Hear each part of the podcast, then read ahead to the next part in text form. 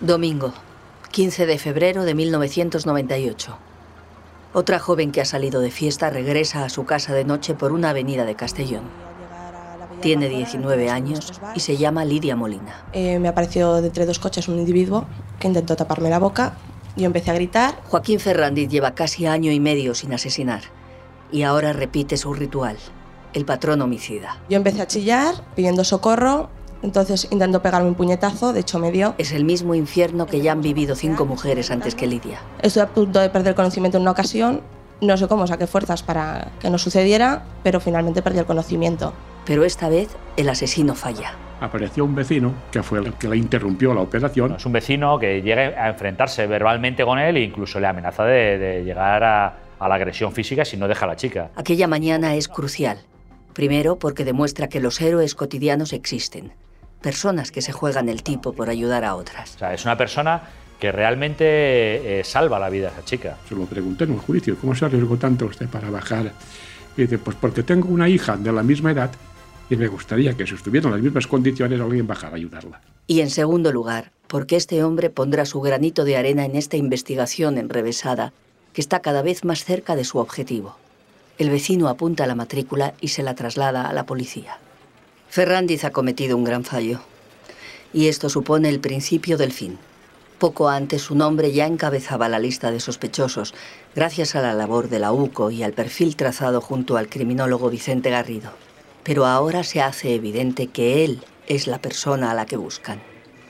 Todos concluyen que se enfrentan a alguien muy peligroso, alguien dispuesto a matar en cualquier momento. Entonces la presión era muy alta. ya no basta con investigarlo desde los despachos.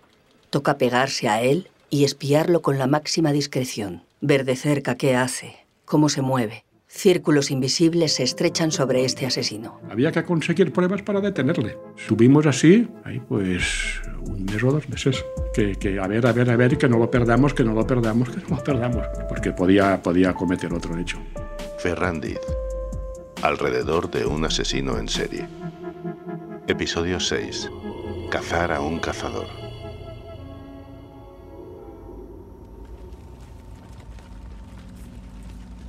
La unidad de élite de la Guardia Civil, la UCO, se crea a finales de los 80. Se presentan 200 jóvenes. Solo 8 quedan seleccionados y finalmente 6 acaban destinados a esta unidad. José Miguel Hidalgo es uno de ellos. Y de ahí hacia arriba. Entré como, como Guardia Civil, he ido desempeñando tareas eh, como cabo, como sargento, alférez, teniente y hoy en día como, como capitán. A lo largo de su vida habrá escuchado cientos de nombres de posibles sospechosos pero aún recuerda la primera vez que oyó el de Joaquín Ferrandiz Ventura. Eh, Era 1990. Eh, una noche de servicio, estábamos trabajando en Madrid, oímos a la madre y a la novia eh, en la radio. Ha sido condenado por violar a María José, una joven de 18 años. Ella le acusa de atropellar... Que se le había condenado a una pena de, de 14 años, que era totalmente injusto, y que iban a movilizar bueno, pues a todo el sector social de Castellón. Sabemos que la madre de Ferrandiz, Asunción, llegó a escribirle una carta a la joven que había sido violada por su hijo. En ella la tachaba de mentirosa. El entorno de Ferrandiz confía en él. A María José no le creen. En este caso, él tiene manipulada a toda su familia, a su novia, tiene manipulado a sus amigos, a su entorno más próximo. Al final, en Castellón, llegan a insultar a María José en la calle, a la víctima, la vuelven a victimizar acusándola de haber metido a un inocente en la cárcel. O sea, el mundo al revés. La víctima era la culpable. Por aquella violación, eh, Ferrandiz fue condenado a 14 años de cárcel, pero solo cumplió 6. Salió de aquella celda en 1995 por buena conducta, como nadie iba a imaginar que apenas semanas después mataría a Sonia Rubio. Han pasado años desde aquel programa de radio, pero en 1998 ese nombre, Joaquín Ferrandiz, está ahora en el centro de las cavilaciones de Hidalgo. Él es el principal sospechoso en una de las operaciones más cruciales de su vida, Bola de Cristal, concebida para atrapar al primer asesino en serie de España. Sabíamos que era una persona que para encontrarle nos iba a traer, lo primero, dificultades para dar con él y dificultades luego para poder vincularlo con los hechos y demostrar la autoría. En el tema de los homicidios, si fallas, probablemente no puedas volver a juzgar a esa persona si la has llevado a juicio y sale inocente eh, y el caso se queda, se queda sin resolver. O sea que... No pueden permitirse un paso en falso como ocurrió con Claudio Alba. Ahora que ya saben que él es el asesino, queda lo más complicado. ¿Cómo incriminar a Ferrandiz y cazarlo antes de que vuelva a matar? Hubo momentos que en Castellón hubo más de 70 personas, desplazadas solo para controlar a un individuo. Estas unidades quieren una serie de coches o de vehículos que, que van cambiándose entre ellos las personas cambian y entonces, el, digamos, el que es observado no se da cuenta. El fiscal Salom está al tanto del operativo. También, por supuesto, el juez de instrucción. El capitán Hidalgo y sus compañeros de la UCO inician esta nueva fase con las máximas cautelas y con refuerzos. Cuatro ojos ven más que dos. El que conoce la zona es el que trabaja allí habitualmente en la zona, con lo cual vamos a sumar y no a restar. Integramos dentro de nuestro equipo a la gente de Castellón. Necesitan todo el apoyo para no perder de vista al amable y encantador hijo que vive con su madre y sale con sus amigos los fines de semana. Contemplan perplejos su disfraz. Ferrandiz, el asesino en serie, tiene hasta pareja. Cuando iba de fiesta con su novia, con sus amigos, el comportamiento era normal. Cuando se desplazaba solo era totalmente anormal. Vale, parece que iba a casa, pero no. Se le cambiaba la mirada. De una mirada relajada cuando estaba con sus amigos a una mirada agresiva, esquiva, se escondía cuando iba persiguiendo a alguna de sus víctimas. Es ahí, en su soledad nocturna, entre sorbos de whiskies con naranja, cuando emerge la bestia y se transforma, por dentro y por fuera. En ese ambiente, un detalle llama la atención de los investigadores. Simón no buscaba a cualquier mujer, buscaba un perfil muy determinado de mujer, muy parecida a su antigua novia, Beatriz. O sea, Beatriz es un espejo del resto de las relaciones que ha tenido, buenas o malas, y sus víctimas se asemejan, algunas de ellas, mucho al perfil de Beatriz. Físico, lógicamente. Se encuentran ante un sospechoso inteligente y precavido, un coeficiente intelectual de 120 y con sus propias medidas de seguridad. Cuando iba a su casa daba varias vueltas a la manzana para darse cuenta si alguien le seguía con el coche. Era muy inteligente, como bueno, es muy inteligente, porque supongo que continuará de esa manera. La tensión de esos días pasa factura al fiscal Salom. Dormía mal. ¿Hay novedad? No, no, está, está todo bien, está controlado. Vale, vale, vale. Te tienes sentimientos, te tiene que afectar. El seguimiento se alarga en el tiempo durante varias semanas. Lo controlan en Castellón, en Benicàssim y hasta en festivales de música. estamos hablando de miles de personas. Eh, bueno, pues la tensión del equipo aumenta por 10 más o por 20 más porque se le puede ir. Una noche de discoteca, la UCO llega incluso a infiltrar a dos agentes mujeres que puedan ser el cebo, pero Ferrandiz no llega a hablar con ellas. El desastre se roza cuando el asesino clava fijamente su vista en otro agente, un hombre que le sigue de incógnito con la furgoneta de una panadería. Es una persona que en esa época estaba bastante gordito, ya mayor, cuarentón. Fue una persona que le llamó muchísimo la atención. Lo que pasa es que luego cuando lo vio un hombre mayor y dijo, no puede ser guardia civil. Pero claro, luego al verlo ya una vez detenido en dependencias de la comandancia, dijo, el panadero no era panadero, era guardia civil. Saben que en cualquier momento, al mínimo despiste, Ferrandiz puede volver a matar. Y si un día el seguimiento se pierde y este nos hace otra, ¿qué? ¿Cómo quedamos nosotros por no haberle detenido? Pero claro, ¿para qué te sirve detenerlo si luego lo van a soltar si no tienes pruebas? Ahí nos encontramos con un círculo vicioso. Había que conseguir pruebas para detenerle. El temor de Salom se materializa en el verano de 1998, la noche del 12 de julio. Ajeno a que le pisan los talones, Ferrandiz vuelve a escanear la calle en busca de víctimas. En Benicasi me encuentra una. Se llama Silvia Barizo y tiene 21 años. Esta vez la Guardia Civil lo presencia todo. Ferrandiz sigue al coche que conduce Silvia. Saben que trama algo. Ella aparca. Y él también, detrás. Entonces, ¿qué es lo que hizo él? Cuando ella salió del coche a comprar tabaco, él se puso al lado del vehículo de ella y empezó a deshincharle las ruedas. Ese detalle se supo después. Desde su posición, los agentes solo pueden ver que Ferrandiz se cobija en el vehículo de la chica. Manipula algo. Más tarde, reconocerán en este gesto el modus operandi del asesino. causar un accidente a la potencial víctima para luego atacarla con la excusa del auxilio, con la invitación amable, atenta, de acompañarla al hospital. Él había seguido la misma táctica con la primera víctima por la que entró en prisión, que fue condenado por violación. En este caso, parecía que la operativa era... Los agentes están alarmados, pendientes de lo que haga a continuación. Obviamente tienes muchísima tensión. Silvia regresa al coche. En ese instante, los investigadores no saben que la joven está en peligro. Ella arranca, recorre unos dos kilómetros y entonces ocurre, en un giro.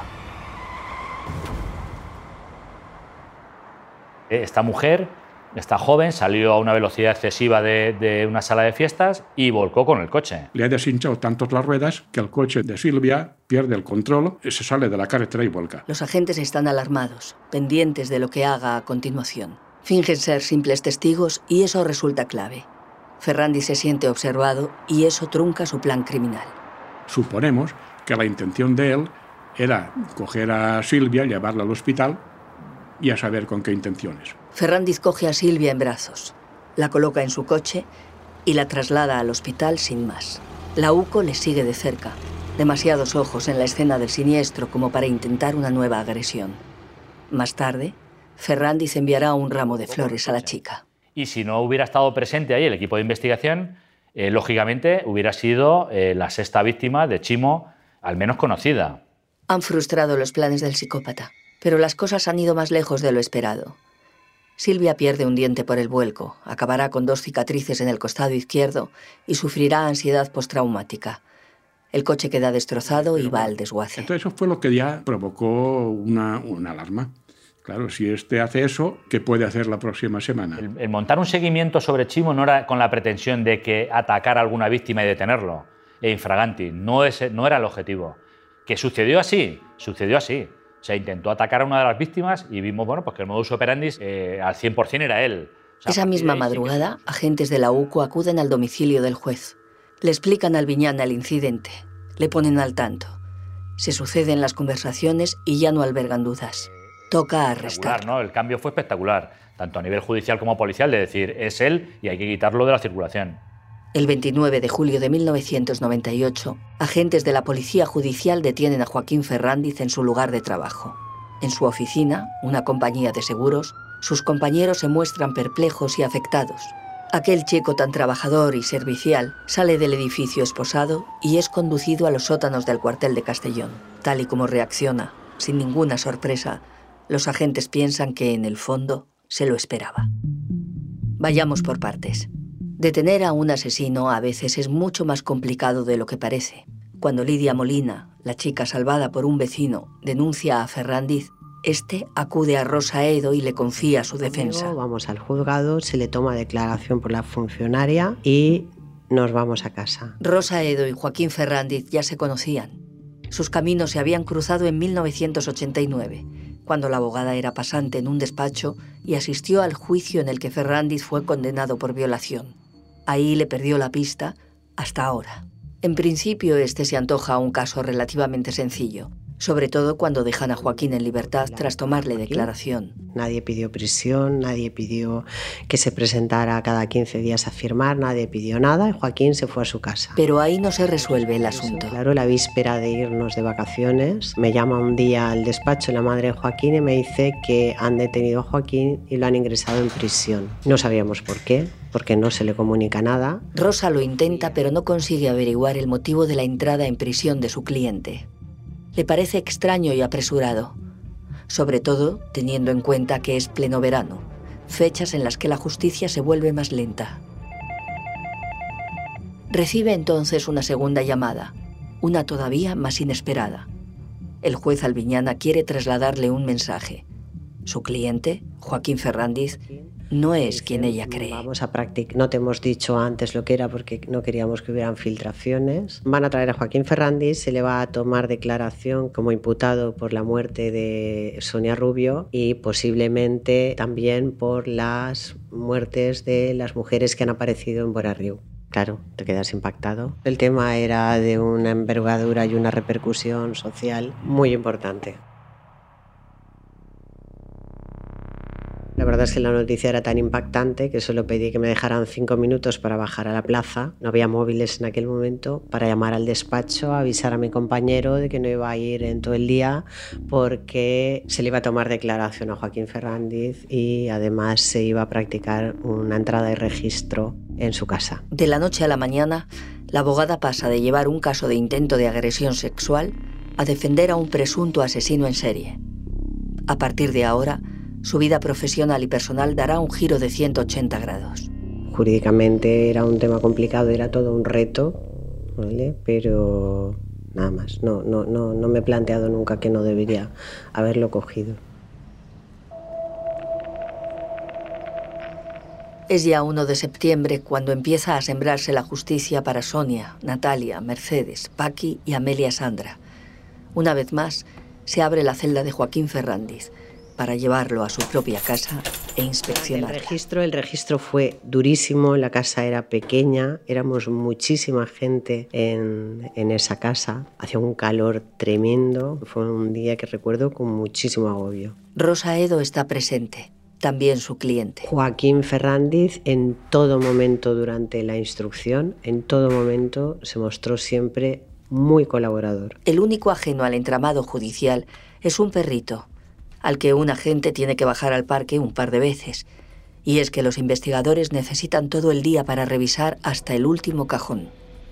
En un cenicero encuentran el tapón de la rueda de Silvia Barizo, un detalle o quizá un despiste que les llama la atención. Los policías buscan en esencia una prueba fundamental, lo que la UCO llama el kit del violador, una especie de vibrador que Ferrandiz solía llevar encima y la misteriosa cinta de embalaje de 18 milímetros con la que Sonia fue amordazada. A nivel industrial, que esas medidas no eran una medida estándar que se comercializaba en Europa. O sea, con lo cual era una cinta, o bien se había cortado manualmente, que había la posibilidad, pero el corte de lo que era la cinta en sí era industrial, parecía industrial, con lo cual eh, bueno, nos hizo ver que podía venir de, del extranjero. Mientras buscan la cinta, el asesino vacila a los investigadores. Y al ir acercándose a la habitación, pues iba diciendo frío, frío, caliente, caliente, dependiendo de las posiciones que tenían esas personas, esos, esos compañeros que iban haciendo el registro. Como que estaba por encima de nosotros. Hasta que la cinta aparece en un armario.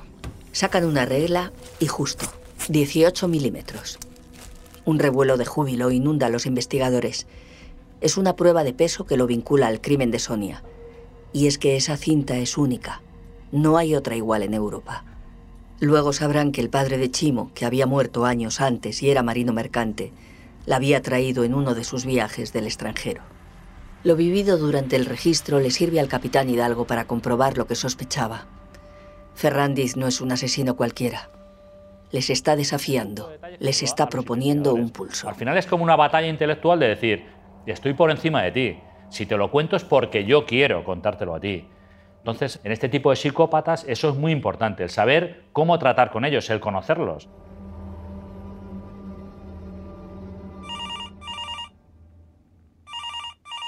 Tras el registro, Juan Salom recibe el aviso. Ferrandiz por fin va a declarar. Eran sobre las 7 de la tarde de aquel día. Yo recuerdo perfectamente la escena como si la estuviera viendo ahora. Tras meses detrás de él, es la primera vez que se encuentra con Ferrandiz cara a cara. Tenía aspecto jesuítico, de benévolo, de seminarista. Era, que tenían que verle. Era un hablar suave, era eh, correcto. uno no se llega a creer. ¿Y este ha matado? Eh, no se lo llega a creer. Son 46 años de carrera judicial pero el fiscal nunca había sentido tanta tensión en la sala. El ambiente se cortaba con una navaja, no he tenido otra impresión igual. Tú no sabes si va a decir que sí, que la ha matado, si no la ha matado. Están a punto de dar carpetazo a una investigación de tres años. La pregunta es clave, concisa, directa. ¿Ha matado usted a estas cinco mujeres? Él nunca decía que lo había hecho. Él decía que creía que recordaba, pero que había pasado mucho tiempo y no estaba seguro. Ante la insistencia del fiscal, las evasivas de Ferrandiz. Pero que a lo mejor que es posible que un día en julio volviera a su casa con la mm, camisa manchada de sangre. Entonces, claro, esa sangre era de Sonia. No está seguro, que lo ve todo como con niebla, muy nebuloso, y hablaba y hablaba, pero no decía nada claro. Y así fue toda la declaración hasta que al final confesó lo de Sonia. Pero solamente lo de Sonia en ese momento. Es un alivio a medias, una victoria agridulce. Ferrandiz confiesa el primer crimen, el de Sonia Rubio, pero ningún otro. No asume los asesinatos de las tres chicas de Villarreal ni el de Amelia Sandra, y en estos casos no hay pruebas concluyentes como la de la cinta. El verano del 98 ha sido intenso. Para el sospechoso comienza su tiempo en prisión provisional. Para el capitán Hidalgo, una nueva misión. El psicópata va buscando esa incertidumbre, eso el, el cómo puedo yo hacerme valer, o sea, que soy como más que el resto, que estoy por encima de ellos. Esa ventana hay que dejarla abierta. Le asignan la dura tarea de acompañar a un asesino, darle conversación y conocerle a fondo. A un psicópata por las malas no le vas a sacar nada. La investigación policial está a punto de dar un paso más. La batalla mental acaba de empezar. Ferrandiz alrededor de un asesino en serie es una investigación periodística de Javier Martínez y Andrea Morán narrada por Emma Suárez. Guiones, Juan Antonio Marraí y Andrea Morán. Montaje, Amalia Yusta. Diseño sonoro, Rodrigo Ortiz de Zarate. Hemeroteca sonora, Archivo de las Provincias y audios cedidos por Apunt. Coordinación, Miquel Labastida. Producción ejecutiva, José Ángel Esteban. Dirección, Andrea Morán.